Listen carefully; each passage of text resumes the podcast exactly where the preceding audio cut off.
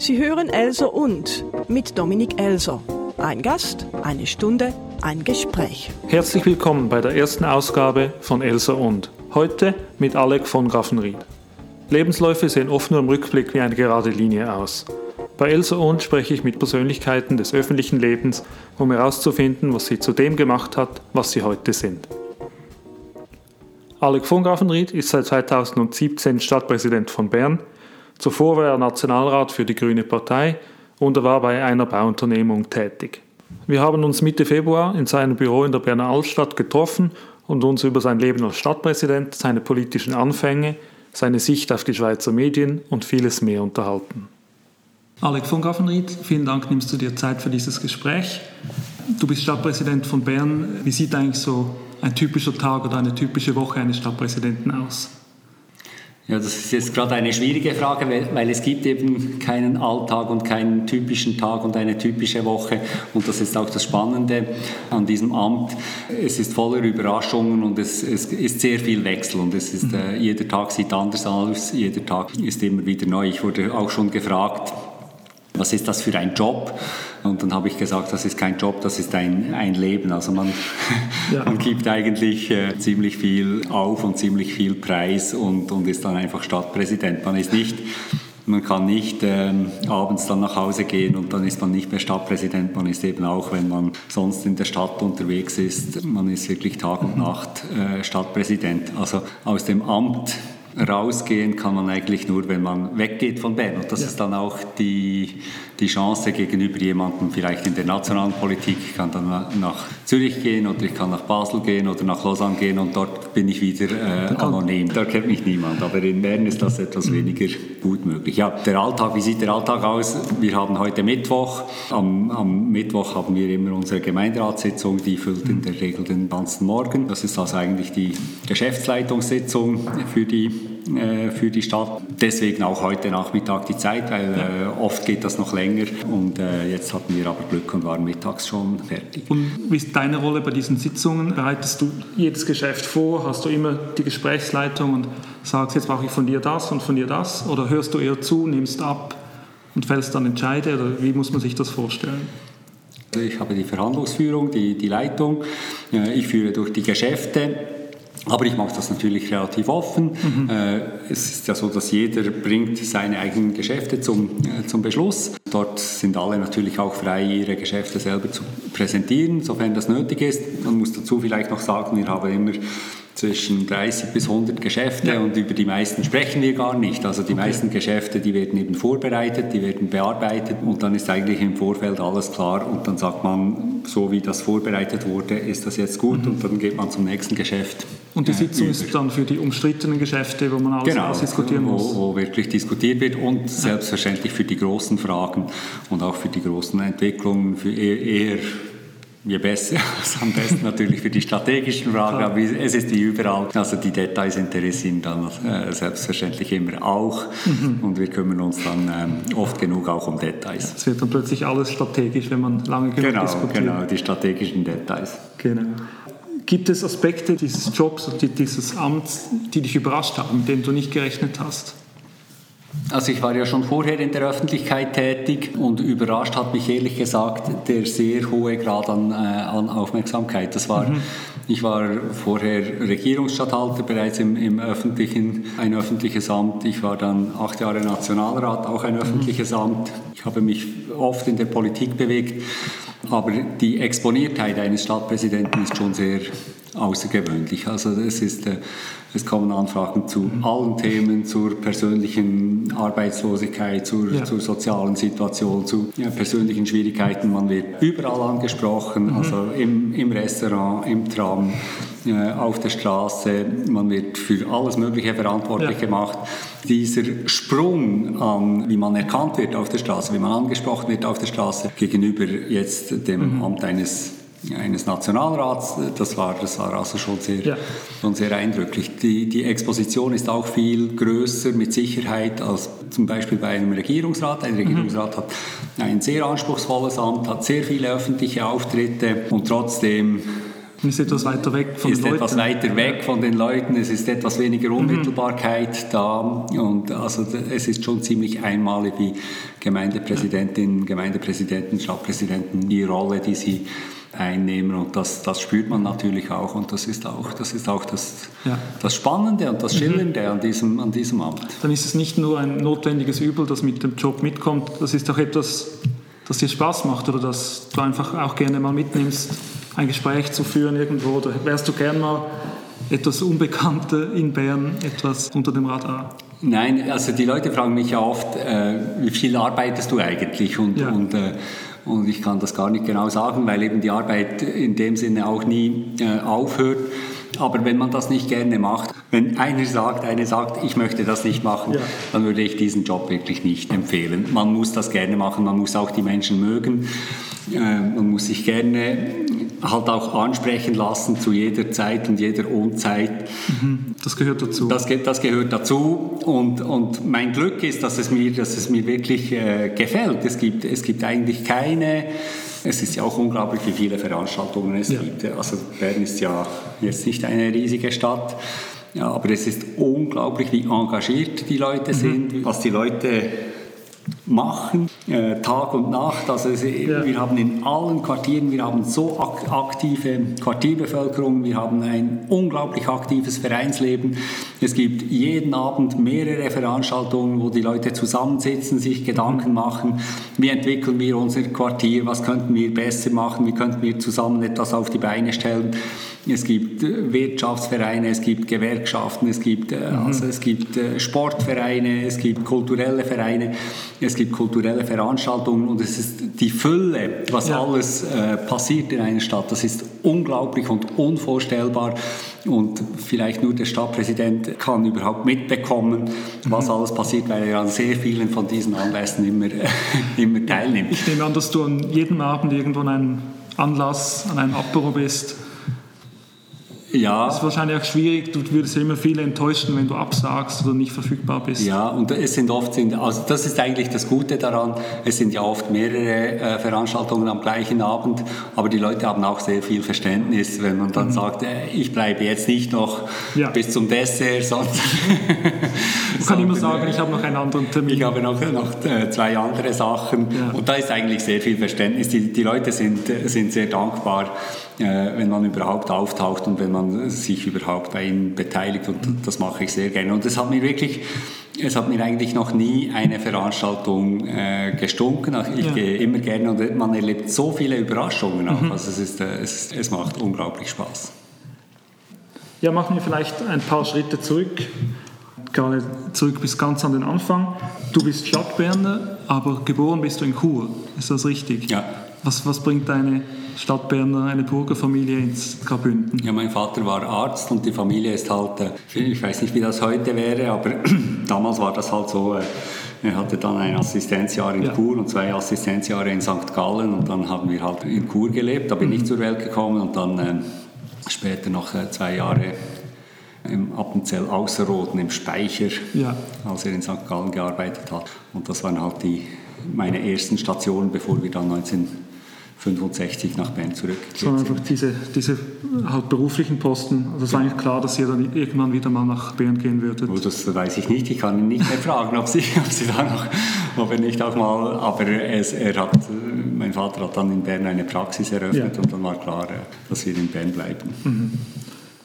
Ja, und dann einige Jahre später in, in Bern hast du ein Studium begonnen. Ich habe gelesen, dass du zuerst Geschichte und Psychologie begonnen hättest und ja. dann auf Rechtswissenschaften gewechselt hast. Ja. Weshalb diese Wahl zuerst? Oder hast du gewusst, was dich genau interessiert und dann hat sich das geändert oder musstest du etwas verschiedene Sachen ausprobieren, bis du genau gefunden hast, was dich interessiert? Also Geschichte interessiert mich immer noch. Psychologie, ich habe erst eine Psychologin geheiratet, mhm. also äh, mit diesem Feld bin ich auch sehr stark verbunden. Um ehrlich zu sein, ich brauchte damals etwas Struktur in meinem Leben. Es ist, äh, also ich, äh, ich habe ja meine Eltern früh verloren, es ist dann meine Mutter äh, gestorben. Gerade so um die Zeit, als du mit dem Studium angefangen als hast? Ich mit dem, ja, und als ich dann eben meine Studienrichtung gewechselt mhm. habe, ich, äh, das Studium damals, das Studium an der, das war beides die gleiche Fakultät damals, die philosophisch-historische Fakultät, das war noch ein sehr freies Studium. Also ja. so ein Studium, wie man es aus früheren Zeiten kennt, wo man so ein bisschen an die Uni geht, ein bisschen rumhängt und äh, mhm. etwas äh, hier hört, etwas dort hört und, und dann... Äh, Sich dann irgendwann am Ende mal entscheidet. Und irgendwann sollte man dann ein, Arbeiten schreiben. Ja. Aber man war sehr stark auf sich selbst zurückgeworfen, musste selber eigentlich sein Studium strukturieren und da war ich in dieser Zeit etwas äh, überfordert damit. Und daneben gab es das Rechtsstudium, das mich auch sehr interessiert hat. Ich habe dann aus der Geschichte heraus immer mich auch mit Staatsrecht und Rechtsgeschichte mhm. Befasst, äh, habe auch äh, in diesen Vorlesungen, äh, Vorlesungen besucht dort und dann hat es mich etwas mehr zur Rechtswissenschaft hingezogen. Das war der eine Aspekt. Und der andere Aspekt war, dass damals, ich war damals auch äh, politisch äh, aktiv, mehr so jugendpolitisch, mhm. bewegungspolitisch aktiv äh, und dort hat man viel gesagt, aus rechtlichen Gründen geht das nicht. Ja. Und dann habe ich gesagt, also wenn es aus rechtlichen Gründen nicht geht, dann will ich wissen, was dann aus rechtlichen ja. Gründen geht.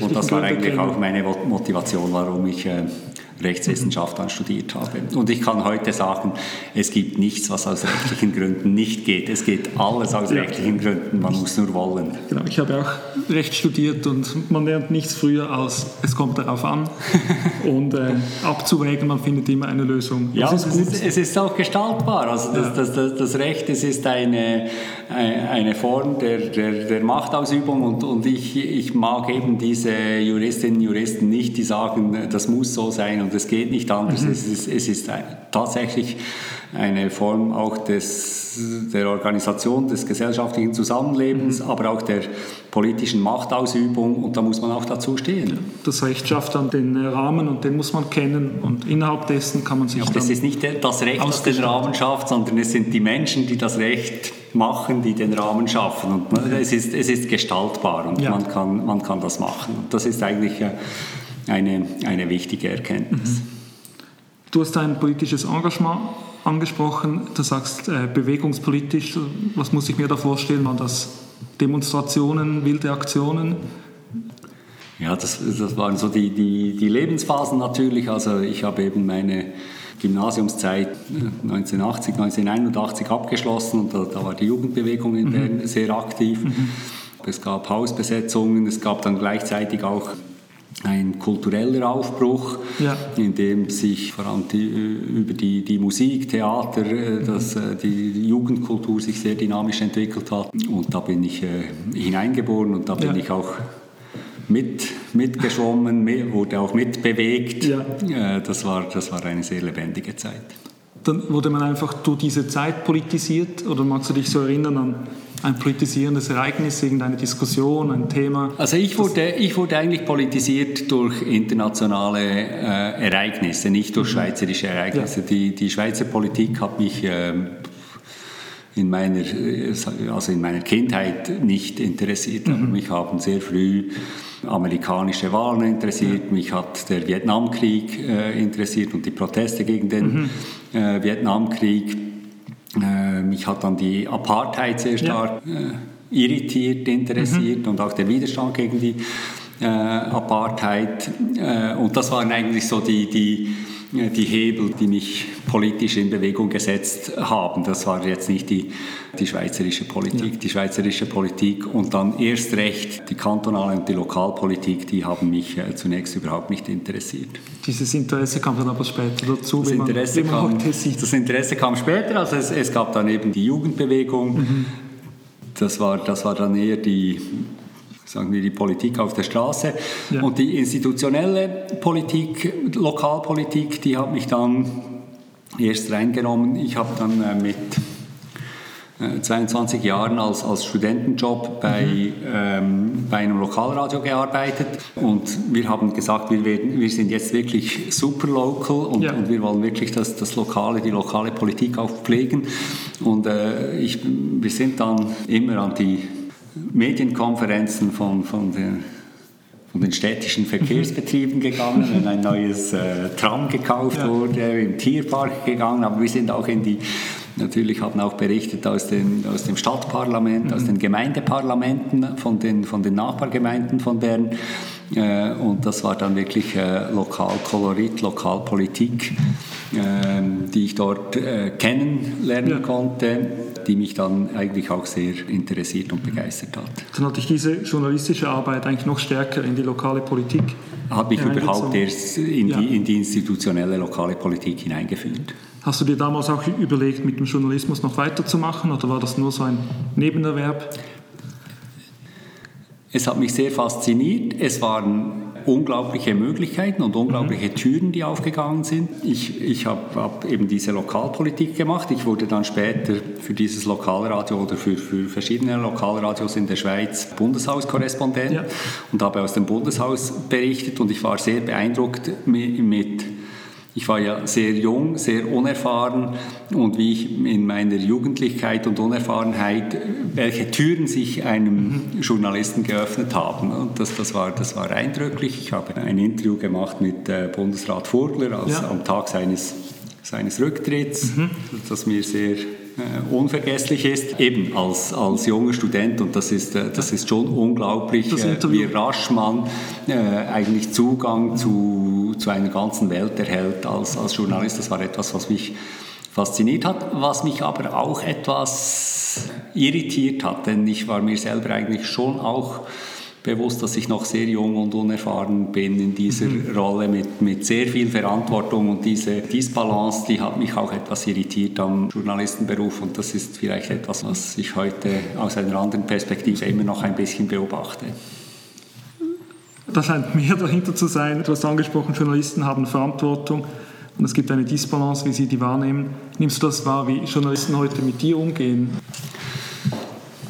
Ja, wir können das auch abstrakter nehmen, wie äh, Journalisten heute die Politik äh, mitverfolgen? Also heute, heute leiden ja die Journalisten vor allem darunter, also unter einem sehr hohen Produktivitätsdruck und sie ja. können sich eigentlich nicht mehr vertieft mit den Themen auseinandersetzen und das ist natürlich ein Nachteil und das ist auch eine, also ich will jetzt nicht in dieses Klagelied äh, mhm. einstimmen und zu jammern beginnen, wie wenig äh, fundiert sich die Journalisten mit, mit der Materie auseinandersetzen können, aber es ist, es ist tatsächlich heute eine, eine Realität und wir, wir stellen uns heute auch äh, bezogen auf den Journalismus muss.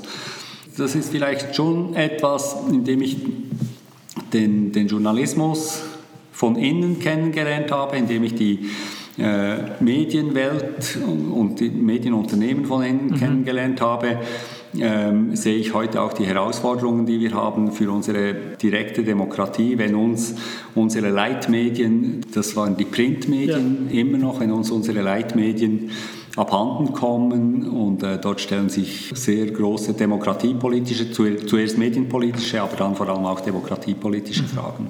Ist das etwas, was man auch in Bern merkt? Das ist ja so, dass die beiden Berner Zeitungen eigentlich dem, dem gleichen Unternehmen gehören. Stellst du da mangelnden Wettbewerb fest oder ist das eher so eine grundsätzliche Überlegung, die dir einfach mit Blick auf die Zukunft Sorgen bereitet? Ja, nein, also die, wir waren in Bern eigentlich sehr lange äh, privilegiert noch, indem dass wir eben äh, zwei große Tageszeitungen hatten. Und heute stellen wir fest, dass, dass sie unter dem gleichen Dach erscheinen, dass sie vielleicht zu rund 50 Prozent identischen Inhalt heute aufweisen und äh, das ist natürlich eine Verarmung, aber es gibt auch diese, diese Tendenz. Also wir fragen uns heute auch, wie lange haben wir noch diese zwei Tageszeitungen? Mhm. Und dann frage ich mich darüber hinaus noch, wie lange lesen wir überhaupt noch Tageszeitungen? Was wir heute feststellen, ist, dass wir eine unglaubliche Pluralität in den Kanälen, den ja. Informationskanälen haben. Also wir haben natürlich immer noch die klassischen Tageszeitungen, wir haben aber die Tageszeitungen auch, äh, auch online. Wir haben Radios, wir haben Fernsehen, wir haben äh, andere äh, Internetkanäle. Wir haben, wir haben Twitter, wir haben, äh, wir haben Instagram. Also wir haben eine unglaubliche Pluralität an Kanälen. Die Meinungen werden immer noch gemacht und es ist trotz diesem Niedergang der Tageszeitung, die, die eigentlichen Leitmedien heute sind immer noch unsere beiden Tageszeitungen. Aber mit, mit, schwindendem, mit schwindender Resonanz. Sie werden heute halt immer noch, sie sind immer noch die Leitmedien bei mhm, den Meinungsmachern, bei, ja. den, bei den Opinion Leaders. Aber man erreicht nicht mehr die große Öffentlichkeit. Erreichen immer weniger der, der, großen Öffentlichkeit. Die Opinion Leaders erreichen sie noch. Jetzt das, das wichtigste Medium zurzeit, für, um, um sehr tagesaktuell interessierte Leute zu erreichen, ist, äh, ist Twitter. Aber was es, das weiß ja niemand, was es sein wird in fünf Jahren. Und eigentlich diese, ich sage dem, eben diese Funktion als Leitmedium, es, ist auch eine, ein, es geht auch um Gatekeeping. Es geht mhm. auch darum, dass ich, wenn ich ein, ein Medium lese, dass ich eigentlich den Inhalt einordnen kann. Mhm. Ähm, und diese Funktion, Vertrauen auch, auch das, das Vertrauen zum Medium, auch der, der, die Beziehung, der Dialog mhm. zum, zum Medium, das geht mehr und mehr äh, verloren. Und äh, die, die, Schwierigkeit ist, dass wir nicht wissen, was wird das Medium der, der Zukunft sein. dann haben wir natürlich die, die ganze Schwierigkeit, wie, wie finanziert sich Journalismus. Wir haben die, mhm. die audiovisuellen Medien mit der bekannten Konstellation der SRG. Das lineare Fernsehen ist sehr weit zurückgegangen schon lineares Radio äh, geht auch zurück, aber die, die Bevölkerung, die noch Radio hört, überaltert.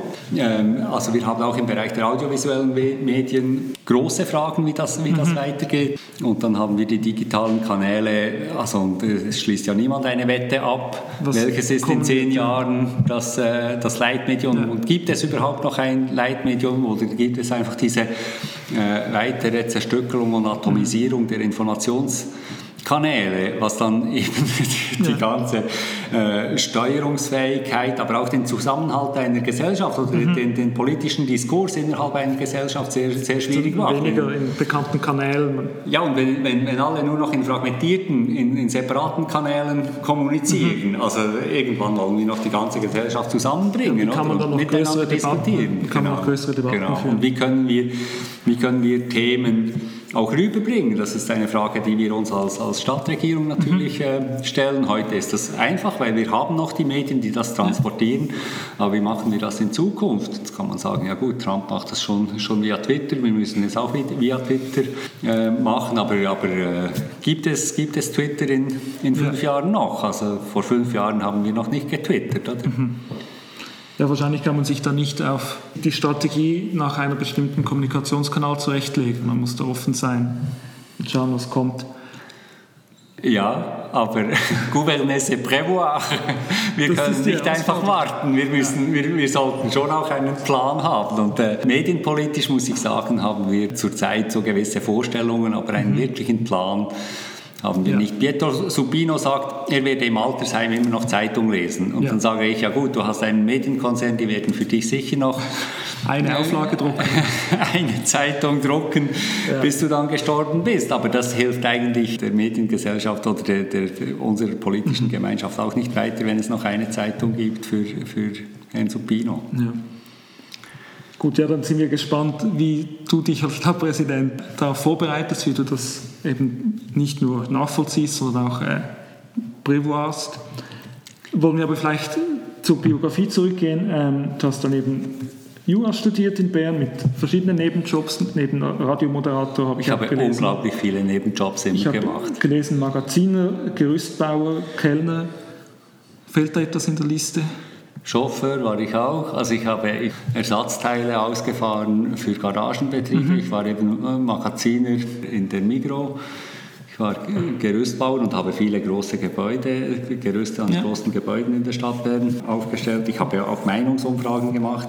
Es gab noch die Volkszählungen. Ich mhm. habe mal äh, bei der Volkszählung 1980 mitgewirkt als, als Freiwilliger. Ja. Also ich habe unglaublich viele äh, Jobs gemacht und ich kann mir, kann mir fast nicht erklären, wie ich das alles unter einen Hut gebracht habe. Es hat dich wahrscheinlich vorbereitet auf deine heutige Tätigkeit mhm. mit den langen Stunden. Hatte das auch damit zu tun, dass eben deine Eltern früh gestorben sind und du früh ein Einkommen selber bestreiten musstest? Oder war das sowieso die Arbeitsmoral in der Familie? Ist klar, dass man da arbeiten geht?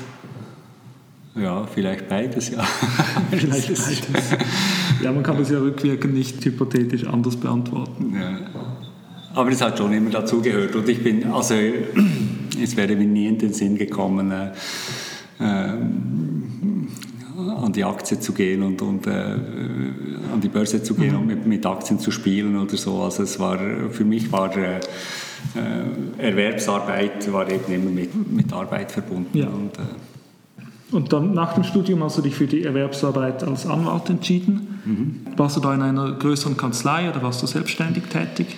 Also ich habe zuallererst habe ich ähm, für die kantonale Verwaltung gearbeitet mhm. im Bereich äh, Bau- und Planungsrecht. Das, war, äh, das Bauen hat mich seit jeher interessiert und deswegen war es auch naheliegend, ja. dass ich mich mit Bauen, Bauen und Planen auseinandergesetzt okay. habe, mit Raumplanung immer.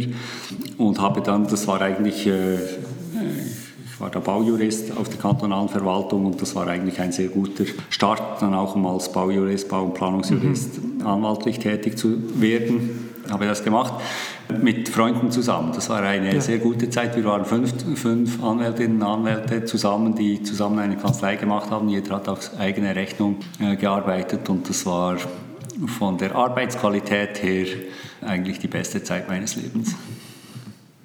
Kann ich jedem empfehlen.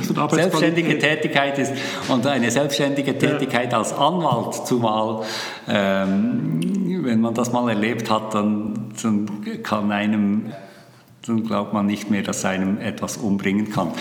Weil, also ich habe viel forensisch gearbeitet ja. als Anwalt und also forensisch im Sinne von... Viele also, Gerichtsfälle. ja, Gerichtsfälle, aber, aber es waren halt äh, Bau- und Planungsfälle, das waren viele äh, Bau- und Planungsbeschwerden oder, mhm. oder Begleitungen, aber es war immer fristgebunden. Das ja. heißt immer, ähm, es ist dann ein Klient gekommen und hat gesagt, ich muss eine Eingabe machen. Das ist äh, übermorgen. Am Gericht, genau, oder heute. Ja. Ähm, aber es gab, also das heißt, es gibt Arbeit für, äh, für eine Woche und ich hatte mhm. immer wieder Phasen in meiner Anwaltstätigkeit, da habe ich gesagt, jetzt weiß ich noch, was ich diese Woche mache und dann weiß ich noch, was ich nächste mhm. Woche mache aber dann ist wie nichts mehr da. Ja. Und äh, dann ist drei Tage später ein riesiger Fall reingekommen und dann war mhm. wieder zu viel Arbeit da und ja. dann äh, musste man wieder schauen, wie man das äh, bewältigen kann. Äh, und ich habe dann einmal mit einem 65-jährigen Anwaltskollegen gesprochen und der hat mir gesagt, und ich hatte nie Arbeitsreserven, die länger waren als, als drei. Wochen. Das ist einfach so. Der auch sehr stark bis zum Schluss einfach halt sehr stark forensisch gearbeitet hat. Es gibt dann viele, die flüchten sich in irgendwelche Verbandstätigkeiten mhm. und so und dann, haben sie, dann ist das sehr stabil, dann sind sie gut ausgelastet. Aber, aber der, wenn man das wirklich konsequent so macht, dann, und es, es braucht dann sehr viel Vertrauen, weil, ja. weil es, äh, ich meine, ich hatte damals als Familie und, mhm. und äh, es, es konnte, konnte, einem wirklich auch, äh, auch Angst machen. Ja. Aber es, es, war eine spannende Zeit und man hat, gesagt, man hat gesehen, es geht und es, es öffnet sich immer wieder eine Türe und es, mhm. es gibt halt auch viel, äh, schafft auch viel Vertrauen und es schafft auch viel äh, Zuversicht, dass eben, äh, dass eben vieles möglich ist. Wenn man weiß, dass man sich so selber durchschlagen kann, dann genau. fühlt man sich sicher, dass man fast alles meistern kann. Genau, genau. Nach etwa zehn Jahren dieser juristischen Tätigkeit wurdest du gewählt als Regierungsstatthalter in Bern. Mhm. Ich habe gelesen, diese Wahl sei für dich überraschend gewesen. Man muss ja trotzdem kandidieren oder sagen, ich möchte jetzt mhm. diesen Posten.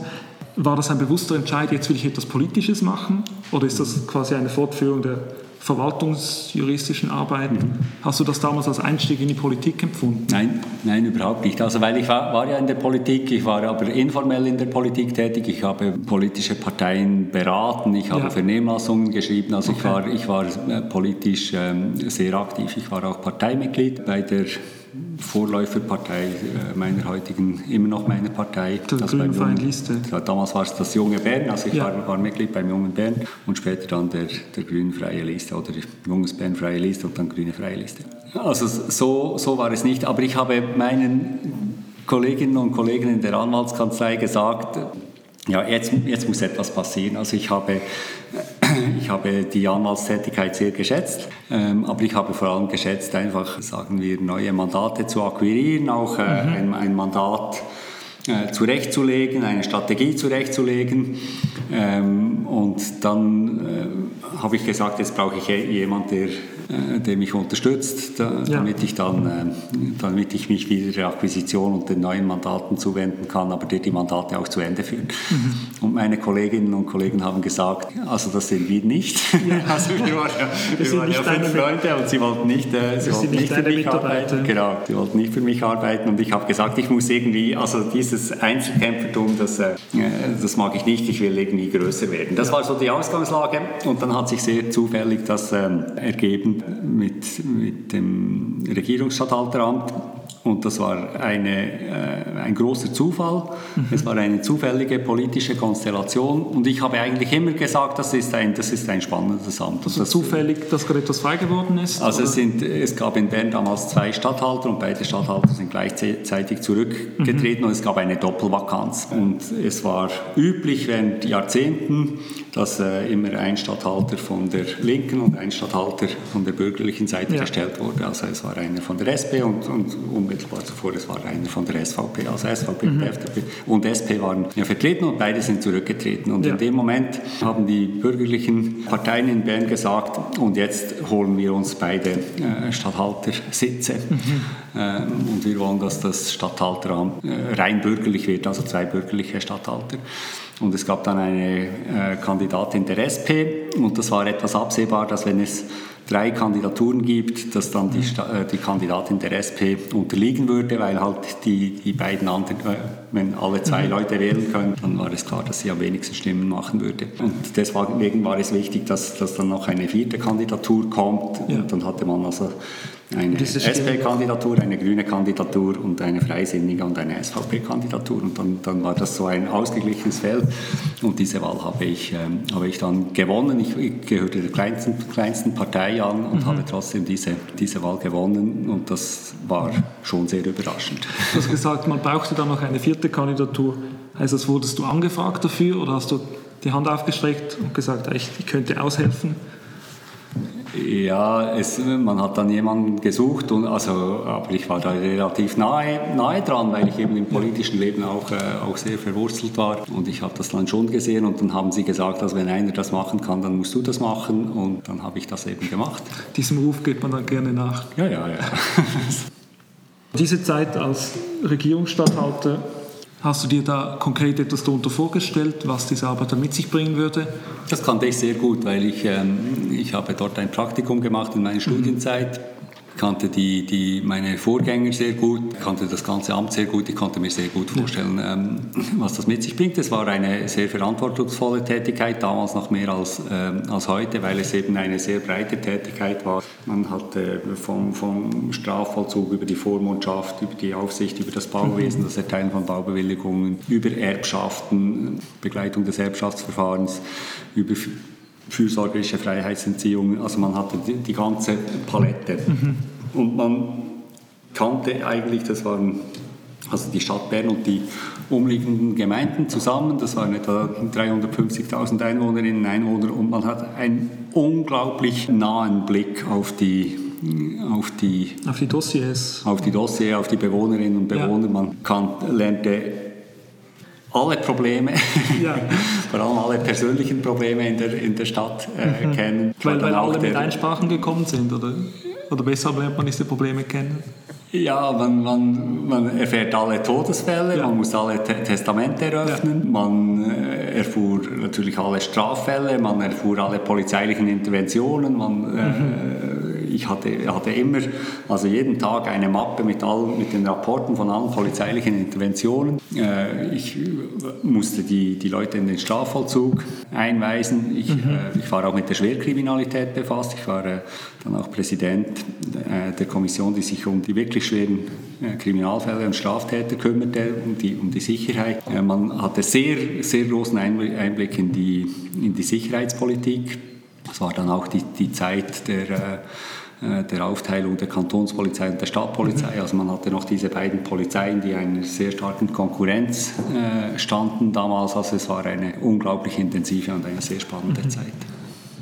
Wenn ich so rückblickend auf deinen Werdegang schaue, sieht es so aus, als wäre wär das einfach dein Einstieg in die Politik gewesen. Du hast dann schon drei Jahre später das erste Mal für ein anderes Amt kandidiert, für, für den Gemeinderat. Darf man das rückblickend so lesen oder hattest du gedacht, ja, dieses Regierungsstatthalteramt, das könnte ich auch länger machen? Oder war das für dich so ein Trittbrett für, für andere Posten? Also nein, es war nicht so. Also ich, ich habe schon vorher ähm, ich weiß das nicht mehr, wofür ich alles kandidiert habe, aber ich habe schon für andere Ämter kandidiert, mhm. aber einfach sehr erfolglos. Ja. Und, und dann bin ich Regierungsstatthalter äh, geworden und äh, dafür hat eben mein Profil damals gestimmt, weil man suchte mhm. ähm, eine Anwältin, einen Anwalt und ich war eben auch im öffentlichen Recht stark tätig ja. und, und kannte auch das öffentliche Recht sehr gut und mein Profil hat eben für dieses Amt sehr gut gestimmt. Und vorher habe ich fürs Stadtparlament oder fürs Kantonsparlament mhm. kandidiert äh, und da, da war mein Profil etwas, etwas weniger etwas weniger dringend. Aber ein, ein Einstieg in dem Sinne, ich habe das nie als Einstieg erfahren, aber es hat natürlich mein, mein Leben verändert, weil ich musste meine Anwaltskanzlei mhm. äh, aufgeben, ich musste mich verabschieden von meinen Freunden, mit denen ich äh, zusammengearbeitet hatte und das war ein, ein schwerer Einschnitt und ich, ich wurde dann... Äh, ich wurde dann Leiter eben von diesem, von diesem Regierungsstatthalteramt und gleichzeitig hatte ich auch noch die die Hausmeisterfunktion oder eine gewisse mhm. Aufsichtsfunktion über die ganzen äh, Gerichte, Zivil- und Strafgerichte und Staatsanwaltschaften, die damals alle äh, vereint waren. Also das Statthalteramt damals hatte, hatte wirklich eine sehr, sehr mhm. breite äh, Ausstrahlung und das war für mich persönlich ein, ein riesiger Wechsel im Alter von damals äh, 38 Jahren, wirklich eine mhm. sehr äh, verantwortungsvolle äh, Stelle. Und das war, das war schon das, das war ein ziemlicher Change. Ja. Und doch hast du dann eben noch schon einige Jahre später für ein höheres Amt kandidiert, für den Berner Gemeinderat, in den du ja dann jetzt 13 Jahre später auch reingewählt wurdest. Wurdest auch damals fast gewählt. Ja, was hat dich bewogen, schon so früh ein, ein anderes Amt zu suchen? Wolltest du sicher in, in, in die Politik einsteigen? Ja, das ist jetzt Schwer zu sagen. Weil, es lange her ist oder weil es komplizierte Gründe waren? Ja, weil ich es auch nicht mehr so genau herleiten kann. Ja. Also, wie, äh, also ich habe es ja vorher gesagt, ich habe, ich habe oft es ist nicht so, also mein Vorgänger hat ja immer gesagt, seit er Kind war, wollte er Stadtpräsident ja. werden, weil sein Vater auch schon Stadtpräsident war. Und das, äh, das war bei also, dir nicht so. Erstens war mein Vater nicht Stadtpräsident. ähm, äh, also ich hatte, ich hatte diesen, diesen Gedanken nicht. Mhm. Und es ist auch nicht, also ich bin eher so von ich hatte meine Wünsche und ich hatte meine Vorstellungen, was ich machen möchte im Leben und das hat sich dann äh, sehr rasch realisiert. Insofern kann man ja. sagen, ich habe, ich habe meine, meine Lebensplanung sehr, also das, ich... Diese Wünsche waren dann Selbstständigkeit oder? Selbstständigkeit zum Beispiel, also Selbstständigkeit war mir, war mir sehr wichtig und dann war, war mir eben wichtig, ja, in der Selbstständigkeit bin ich doch etwas allein, dann bin ich Stadthalter mhm. geworden. So.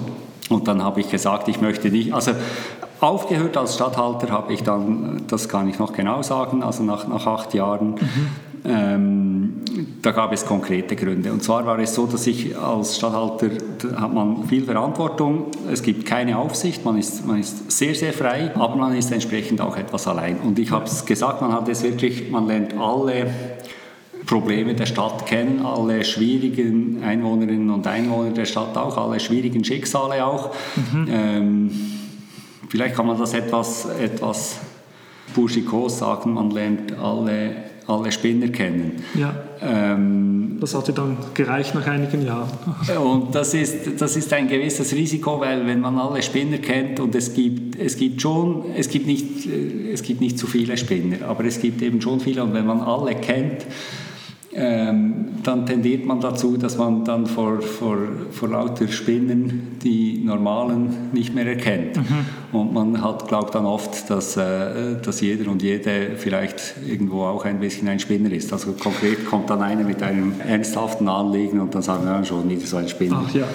Und man... Äh, man legt sich auch etwas eine, eine dicke Haut mhm. an. Und das wollte ich eigentlich nicht. Das, mhm. hat mir, das hat mir an mir selber missfallen, dass ich dann ähm, dass ich dann die Sachen nicht mehr an mich ja. habe herankommen lassen. Ich möchte eigentlich lieber offen bleiben, sensibel bleiben, wenn etwas auf mich zukommt mhm. und, und das nicht von mir abwehren. Ja. Und ich wollte, äh, und deswegen habe ich dann gesagt, ich möchte das eigentlich nicht mehr weitermachen. Ich möchte wieder in eine andere Tätigkeit, in der ich äh, vielleicht auch wieder etwas offener sein kann. Und dann wollte ich auch nicht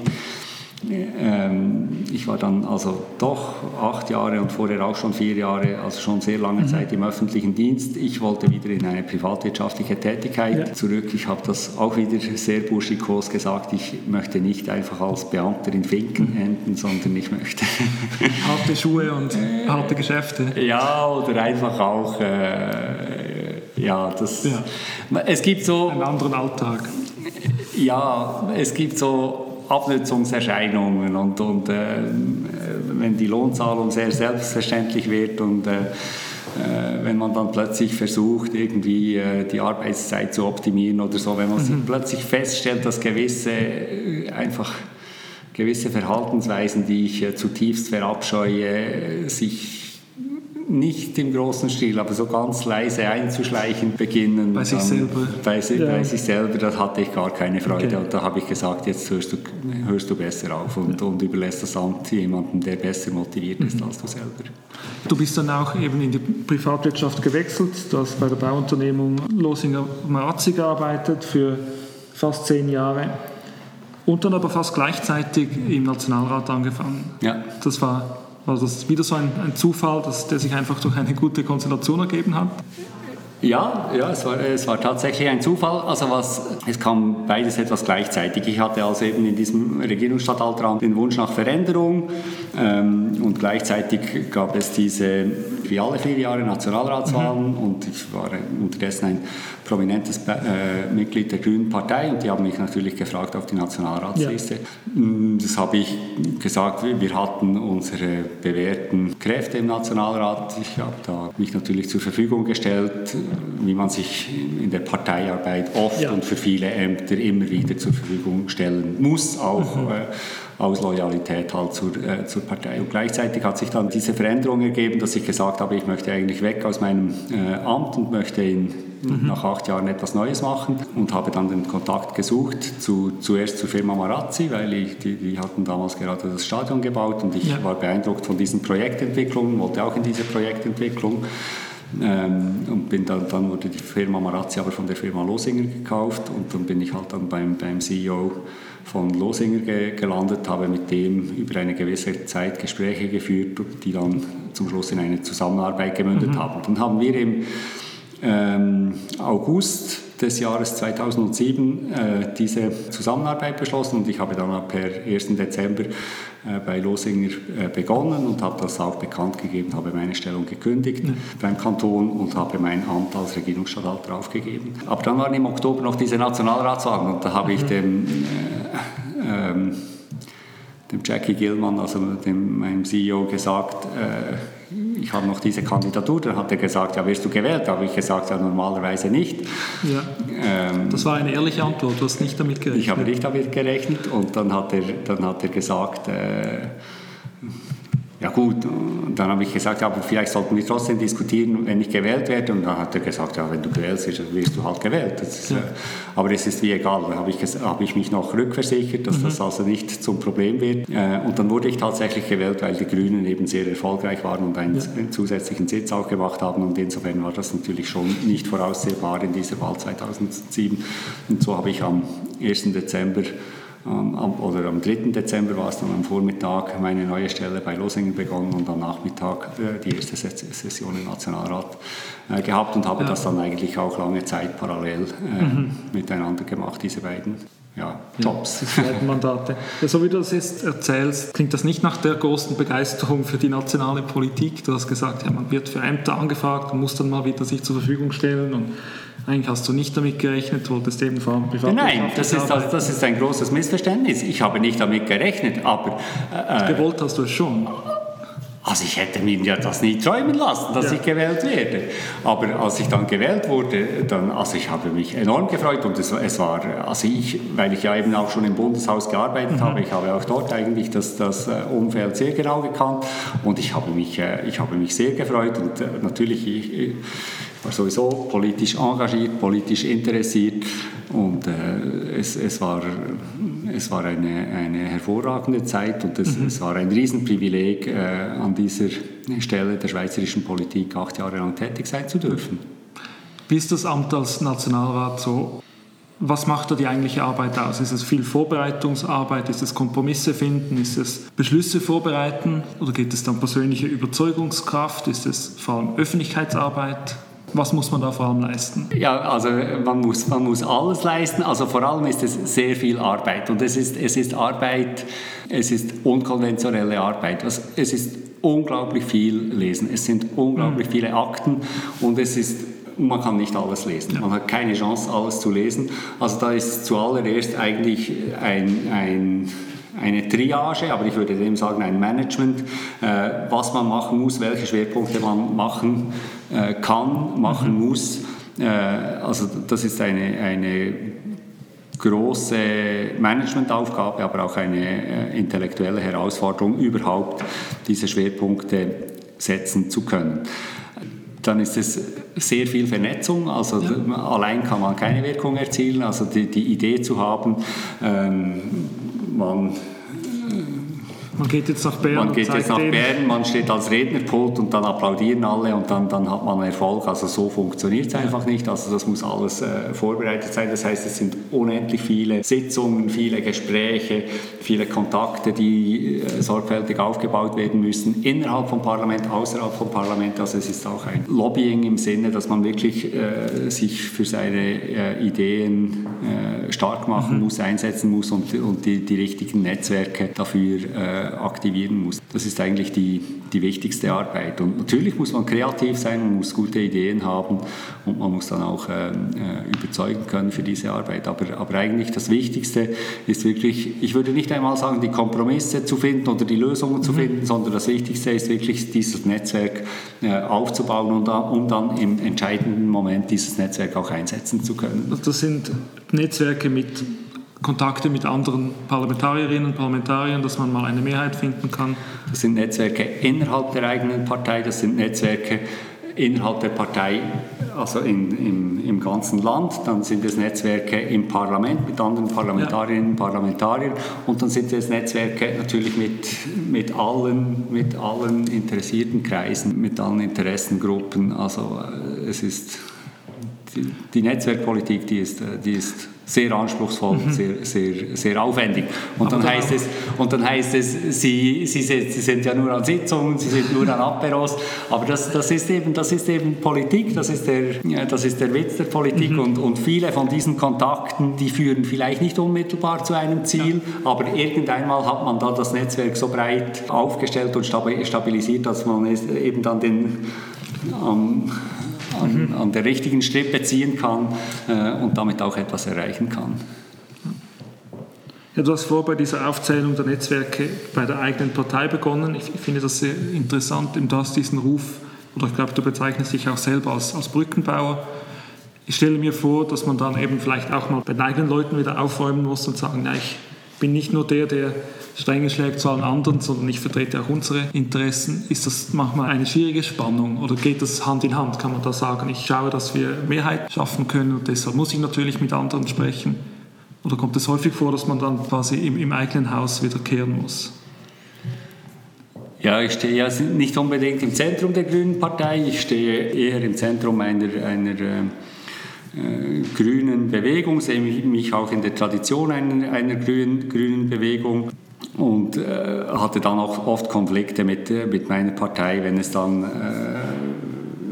ich mhm. gehörte also eindeutig einem Realo-Flügel an und nicht einem, nicht einem Fundi-Flügel bei, ja. der, bei der Grünen Partei. Aber dieser Flügel ist eben sehr wichtig, ja. weil wenn man, äh, wenn man in, einer, in einer extremen Ecke einer Partei tätig ist, dann wird man nie Mehrheiten gewinnen mhm. können. Oder? Also es sind eben die, die, die Leute an den, an den Rändern sind eben sehr wichtig, weil sie eben tatsächlich diese, diese Brücken dann auch schlagen können. Und deswegen habe ich mich auch äh, viel gefetzt mit meiner äh, Partei. Mhm. Meine Partei hat dann immer gesagt, deine Positionen sind zu extrem oder ja. du, bist, du gehörst nicht zu uns. Aber sie sind dann immer wieder sehr gerne zurückgekommen, wenn es darum ging, eben diese Verbindungen zu, mhm. zu schaffen oder wenn es eben darum geht, zum Beispiel Stadtpräsident in einer Stadt zu werden. Da, da braucht es eben dann diese ja. Position, die auch breiter abgestützt werden, werden kann. Aber man ich, muss auch viel Kritik wegstecken können. Ja, aber es ist auch, also ich habe, ich habe natürlich die meisten Konflikte habe ich innerhalb meiner Partei, aber das ist auch normal. Ich sage immer, ich habe auch die meisten Konflikte innerhalb meiner Familie. Das ist, Also die Leute, die einem nahe sind, ja. also mit denen setzt man sich auch auseinander. Man also streitet mit, sich nicht mit den Nachbarn. Man, man streitet sich, ja. ja. mit den Nachbarn vielleicht auch noch, aber ich streite mich nicht mit, äh, mit anderen Leuten, die am anderen Ende der, ja. der, der Straße wohnen oder so, sondern mhm. tatsächlich mit den Leuten, die mir nahe stehen. Also dort gibt es Reibung. Es braucht eben Nähe, damit Reibung entsteht. Mhm. Und äh, wo keine Nähe besteht, da gibt es auch keine Reibung und da gibt es auch viel weniger äh, solche Konflikte. Dort gibt es dort gibt's Differenzen, die eh klar sind und äh, die, die eh äh, unüberbrückbar sind. Aber das, ist, äh, das, das wurde dann oft nicht verstanden. Ja. Also wenn man sich eben dann, dann einsetzt, ich setze mich ja für die Partei ein. Ich, ich, es, mhm. es, schmerzt mich immer, wenn meine Partei Fehler macht. Das schmerzt mich viel mehr, als wenn die anderen Parteien Freude, äh, Fehler machen. Ja. Ich will nicht sagen, dass ich mich freue darüber, aber es ist... Ja, wenn man selber etwas, etwas erreicht. Ja, es gibt noch zwei weitere Stationen, denen wir da entlang gehen müssen. Du hast auch noch für den Ständerat kandidiert. Mhm. Nach äh, vier Jahren im Nationalrat war das auch wieder so eine Situation, ja, sie, sie brauchten noch einen und dann habe ich mich halt gemeldet. War das deine Idee, du wolltest wieder eine neue Herausforderung finden? Was waren damals die, die Umstände dafür? Ja, nein, also der, der Ständerat hätte mir, mir, natürlich sehr entsprochen, weil im Ständerat, der Ständerat war in jener Zeit im Moment immer noch der Ständerat, also man kann mehr bewegen im Ständerat. Ja. Es, ist, es, es, gibt, es gibt mehr Möglichkeiten. Weil es stärker auf das Persönliche, auf die Netzwerke ankommt. Es kommt stärker auf die Netzwerke an und, und also sie sind halt nur 46 und im ja. Nationalrat sind 200. Also es ist, und das ist auch etwas das, äh, etwa das Verhältnis, in dem man äh, Wirkung erzielen kann. Mhm. Also wenn man in der Politik ist und etwas erreichen will, dann kann man im Ständerat viel mehr erreichen. Und dann gibt es diejenigen, die wollen nichts erreichen, die wollen nur Aufsehen erregen in der Politik und die sind im Nationalrat besser aufgehoben. Die können, haben dort die, die große Bühne, die hat man im Ständerat nicht. Und ja. ich ich sehe mich sowieso eher als, als Exekutivpolitiker, als ich will natürlich Wirkung mhm. erzielen, Politik zu machen. Okay. Äh, Lar pour Lar interessiert mich eigentlich nicht. Ich will, ich will Wirkung erzielen und ich will etwas bewegen, auch in der Politik. Und deswegen hat mich der Ständerat ganz natürlicherweise mehr interessiert als der, als der Nationalrat und ich wollte das auch. Mhm. Also das war, das war, da musste ich mich nicht äh, das, überreden lassen. überreden lassen. Da habe ich, das ja. habe ich selber vorgeschlagen, dass ich gerne eine Ständeratskandidatur machen möchte. Und ich habe auch eine kleine Chance gesehen, dass, äh, dass, ich das, äh, mhm. dass ich das schaffen könnte und das hat dann leider nicht gereicht. Leider nicht gereicht. Ja, du hast dann noch eine zweite ähm, Legislatur als Nationalrat gearbeitet, bis 2015 zurückgetreten und ein Jahr später, Ende 2016, in den Gemeinderat in Bern gewählt worden und dann im zweiten Wahlgang auch zum, zum Stadtpräsident.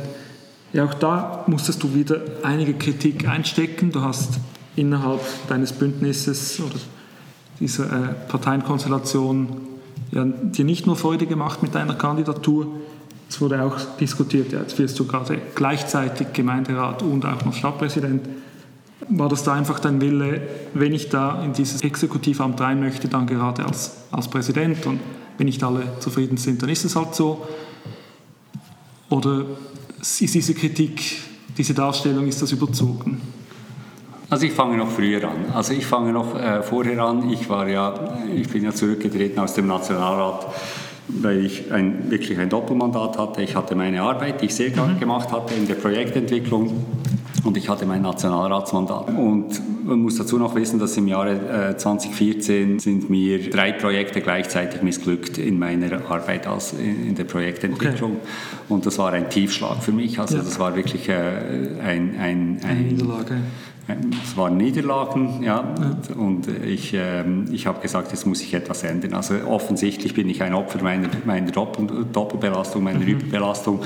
Und es war, eben, es, es war nicht zu viel Arbeit, sondern es ist, wenn man halt zwei Sachen parallel macht, ähm, man ist halt dann auch nur halb im einen und halb im anderen und äh, ich wollte wieder eine ganze Sache machen und deswegen habe ich mich dann entschieden, ich äh, höre mit der Politik auf und, und äh, konzentriere mich auf, auf meinen Job in der Immobilienentwicklung, was ein unglaublich spannender mhm. und, und äh, auch kreativer äh, Job ist und was ich sehr, mit sehr viel Leidenschaft und sehr viel mhm. Begeisterung gemacht habe. Und habe dann das äh, gemacht und habe mich darauf äh, konzentriert und bin aus dem Nationalrat zurückgetreten. Und dann wurde tatsächlich diese Frage an mich herangetragen, ja, willst du nicht Stadtpräsident in Bern äh, werden? Und es waren halt maßgebliche Kreise, die mich ähm, mit dieser Frage konfrontiert haben und ich habe gesagt, es, es, steht gar nicht zur Diskussion, es gibt genügend Kandidatinnen und Kandidaten, die zur Verfügung stehen. Wer ist war, das, der so, so eine Frage herantreibt? Das klingt jetzt etwas ominös, es ist ja nicht das ist ja nicht ein Posten, den man so verteilen kann und einfach dafür angefragt wird. Ja, das waren Leute aus der, aus der Stadt Bern, aus der, aus der Politik, es waren äh, Leute aus dem linken Spektrum, mhm. die gesagt haben, äh, jetzt tritt dieser Stadtpräsident Alex Chapat äh, zurück und es eröffnet sich eine Chance für eine, äh, für eine grüne Kandidatur. Es war, es war natürlich maßgeblich auch meine eigene äh, Partei. Meine Partei war seit 1996, also seit 20 Jahren, eigentlich im Bündnis, im Regierungsbündnis mhm. der Stadt Bern vertreten, aber nie mit einer eigenen Kandidatur. Wir haben immer, wir haben immer kandidiert für den Gemeinderat und wurden nie, wurden nie gewählt und okay. haben dieses Bündnis immer mitgetragen. Da war auch ein, ein gewisser eine gewisse Frustration akkumuliert, mhm. dass wir äh, immer als Wasserträger mitmachen, aber eigentlich nie zum Zug gekommen sind. Und meine Partei hat auch gesagt, und damit ist jetzt Schluss, wir wollen jetzt ja. auch wieder, äh, es gibt, es gibt Vakanzen, wir wollen jetzt auch wieder in den Gemeinderat eintreten. Und das war eigentlich, da habe ich, zuerst habe ich an dieser Konstellation mitgearbeitet, dass ja. wir gesagt haben, wir müssen das machen. Äh, und irgendwann am Schluss hat man dann gesagt, ja, jetzt haben wir alles vorbereitet, jetzt muss es noch einer machen, aber dann habe ich um mich herum geschaut und da war keiner mehr oder keine mehr, die das machen wollte auch und äh, dann haben alle gesagt, Alec, jetzt haben wir das, das Feld vorbereitet, jetzt musst du das machen. Das hast du dann auch gerne gemacht und musste dich nicht zwingen dazu. Und da musste ich mich, äh, also da habe ich mich zuerst mit meiner Frau abgesprochen und, ja. äh, und mit meiner Familie abgesprochen. Das war. Äh, Hatten die Vorbehalte oder war das große Unterstützung? Ähm, also meine Frau hat mich vorbehaltlos unterstützt. Sie hat gesagt, das ist eine Herzensangelegenheit und das musst du machen, das bringt sonst nur Frust. Ähm, und das, das war schon große Unterstützung und, und ist es immer noch, ist mhm. meine größte Unterstützerin, immer noch. Ähm,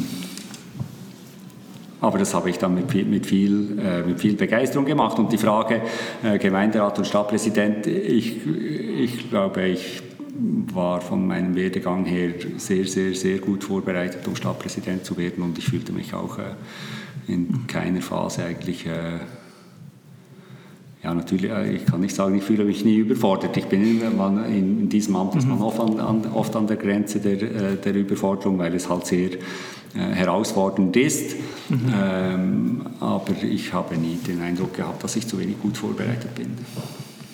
Ja, jetzt bist du in diesem Amt und vielleicht enden wir mit deinem Ausblick. Ja, wie lange bleibst du noch hier? Dein Vorgänger war, ich glaube, 14 Jahre, 12. Diesem, 12 Jahre in diesem Amt.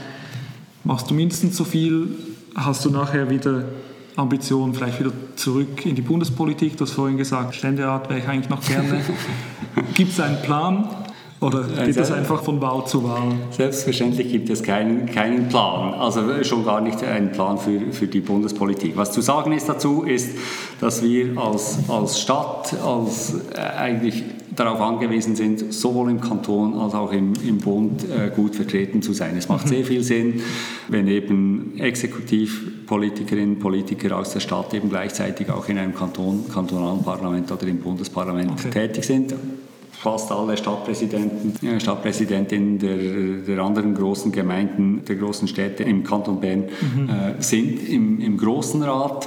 Mein Vorgänger war auch im Nationalrat, ja. es, es, macht sehr viel Sinn. Aber man muss es auch noch machen. Zurzeit, also jetzt äh, Wahlen 2019, äh, war für mich kein Thema, weil es einfach, äh, es, es, es wäre äh, zu früh. Ich mhm. will, das, will das nicht a priori ausschließen, aber das ist äh, äh, jedenfalls nicht 2019. Äh, Aber irgendwann ähm, kommt vielleicht noch eine, eine weitere Kandidatur von dir. Ja, who knows.